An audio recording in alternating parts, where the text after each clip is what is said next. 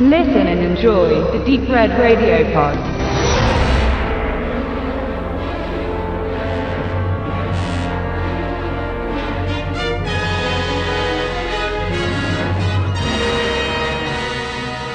Dieser Stoff war bislang unverfilmbar.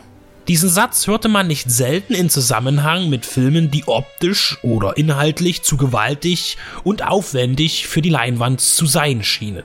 Dazu gehörte beispielsweise Der Herr der Ringe 1999 wegen der fantastischen Welten, die künstlich erschaffen werden mussten. Oder sogar American Psycho galt in seiner bewerbenden Vorphase als nicht darstellbar, da der zugrunde liegende Roman inhaltlich zu krass sei. Solche Äußerungen sind schwer verständlich, wenn man bedenkt, was das fantastische Kino bereits seit 100 Jahren zu bieten hat. Bereits in Stummfilmzeiten setzte man tricktechnische Stoffe um, Bibelverfilmungen, Science Fiction und Horror. Visuell prachtvoll zeigten sich die Zehn Gebote 1926 von Cecil B. DeMille, Murnaus Faust im selben Jahr oder Fritz Langs Metropolis 1927.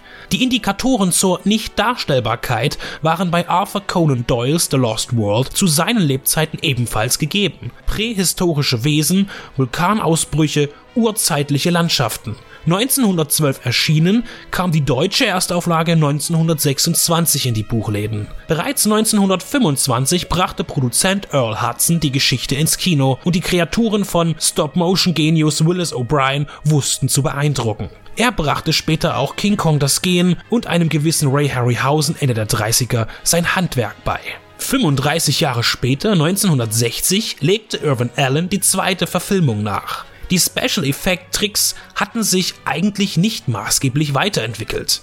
Man arbeitete immer noch mit denselben Verfahren. Natürlich hatten sich der Schnitt verbessert und der Ton- und Farbfilm waren eine Revolution. Aber rein handwerklich hatte man die bewährten Methoden nicht erneuert, sondern nur weiterentwickelt. Das CinemaScope-Format war die Errungenschaft des Moments. Es wurde 1953 mit dem Monumentalfilm Das Gewand im Spielfilm etabliert und bot ein ganz neues Seherlebnis. So setzte Irving Allen auf knallbunte Farben und das breite Bild, um die Abenteuergeschichte The Lost World umzusetzen. Professor Challenger wird von seinen Kollegen in London in aller Öffentlichkeit verhöhnt und ausgelacht. Er war auf einer Expedition in Südamerika und beteuert dort, aus der Ferne Dinosaurier gesehen zu haben, auf einem noch unerforschten Bergplateau. Um seine Entdeckung zu beweisen, startet eine Expedition bestehend aus ihm selbst, seinem wissenschaftlichen Erzrivalen, einem Pressereporter, einem Großwildjäger und der bezaubernden Verlegertochter, deren Zeitung die Reise finanziert. Selbstverständlich finden sie das Plateau und auch die längst ausgestorben geglaubten Tiere. Diese sind selbstredend gefährlich, aber die stärkere Bedrohung geht von anderen menschenähnlichen Bewohnern aus und von der Gruppe selbst, in der es zu inneren Reibereien kommt. Die Verfilmungen von Doyles Buch binden sich nicht allzu sehr an die Vorlage. Aus vermarktungstechnischen Gründen wurde seit jeher nicht auf eine weibliche Besetzung verzichtet. In der Literatur bleiben die Damen zu Hause. Beim Handlungsort bleibt die 1960er Version in Südamerika.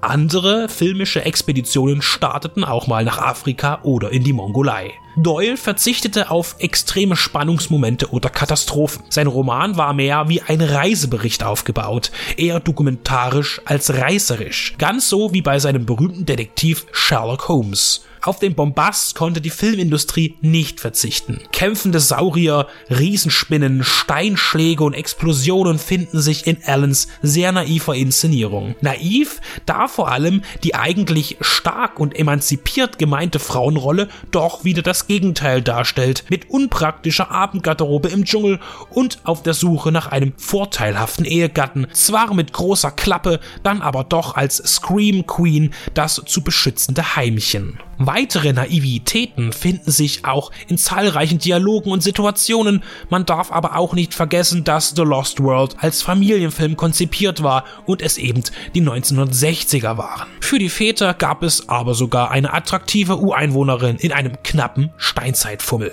Um die Dinosaurier zum Leben zu erwecken, verzichtete man diesmal auf Stop Motion und auch Anzug-Gummimonster, wie sie bereits zweimal in den beiden bis 1960 entstandenen Godzilla-Werken Verwendung fanden, waren keine Option. Man wandte die Slow-Passer-Technik an, bei der echte Tiere mit Hörnern und Rückenplatten oder Stacheln beklebt werden. So wurden Vertreter der Echsen- und Krokodilgattung zu Triceratopsen und Tyrannosauren. Beeindruckend und zugleich fragwürdig ist dabei die bissige Auseinandersetzung zwischen den beiden Wesen, die jeden Tierschützer auf den Plan ruft. Puristen werden sich also zweifellos an der inkorrekten Darstellung der Urzeitbestien stören. Negativ wurde von Kritikern auch aufgefasst, dass die Handlung zur Entstehungszeit des Films angesiedelt ist, also 1960 und nicht 1912, wie der Roman. Man wollte hier eher das Ambiente vom frühen 20. Jahrhundert sehen. Allerdings sind die zeitgenössischen Einflüsse nur am Anfang zu sehen und nicht negativ auffallen. Außerdem möchte man ja auch immer Kino für die aktuelle Generation machen. Unausblendbar ist die äußerliche Ähnlichkeit zu Die Reise zum Mittelpunkt der Erde von Henry Levine, die ein Jahr zuvor mit ähnlich technischen Mitteln vom gleichen produzierenden Studio 20th Century Fox umgesetzt wurde. Der deutsche Verleihtitel von The Lost World von 1960 lautet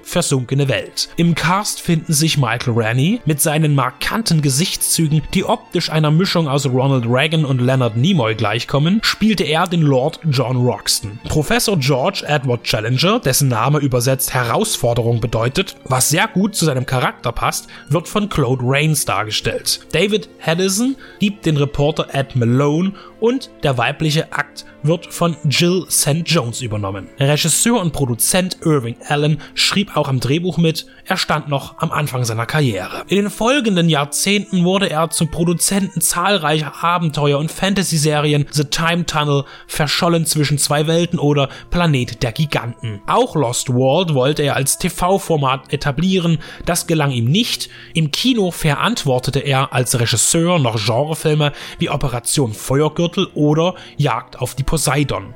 Acht Jahre nach Allens Tod 1999 gab es die Serie dann doch noch. Außer den Namen der Figuren hatte das Konzept nicht mehr viel mit Doyle gemeinsam. Die Helden müssen dann auch mal gegen Vampire, Rieseninsekten oder Echsenmenschen antreten. Die Ähnlichkeiten zu Xena und Herkules aus den 90ern sind eindeutig sehr gewöhnungsbedürftig. Im Vergleich zur Masse der filmischen Interpretationen ist Irving Allens Variante eine der besseren. Bunt und mit viel Action angereichert, für eine breite Zuschauerschaft erdacht. Leichtfüßig und attraktionsreich. Keine getreue Literaturverfilmung, aber die gab es ohnehin nie. Schnelle Kost, die man mit Genuss verzehren kann.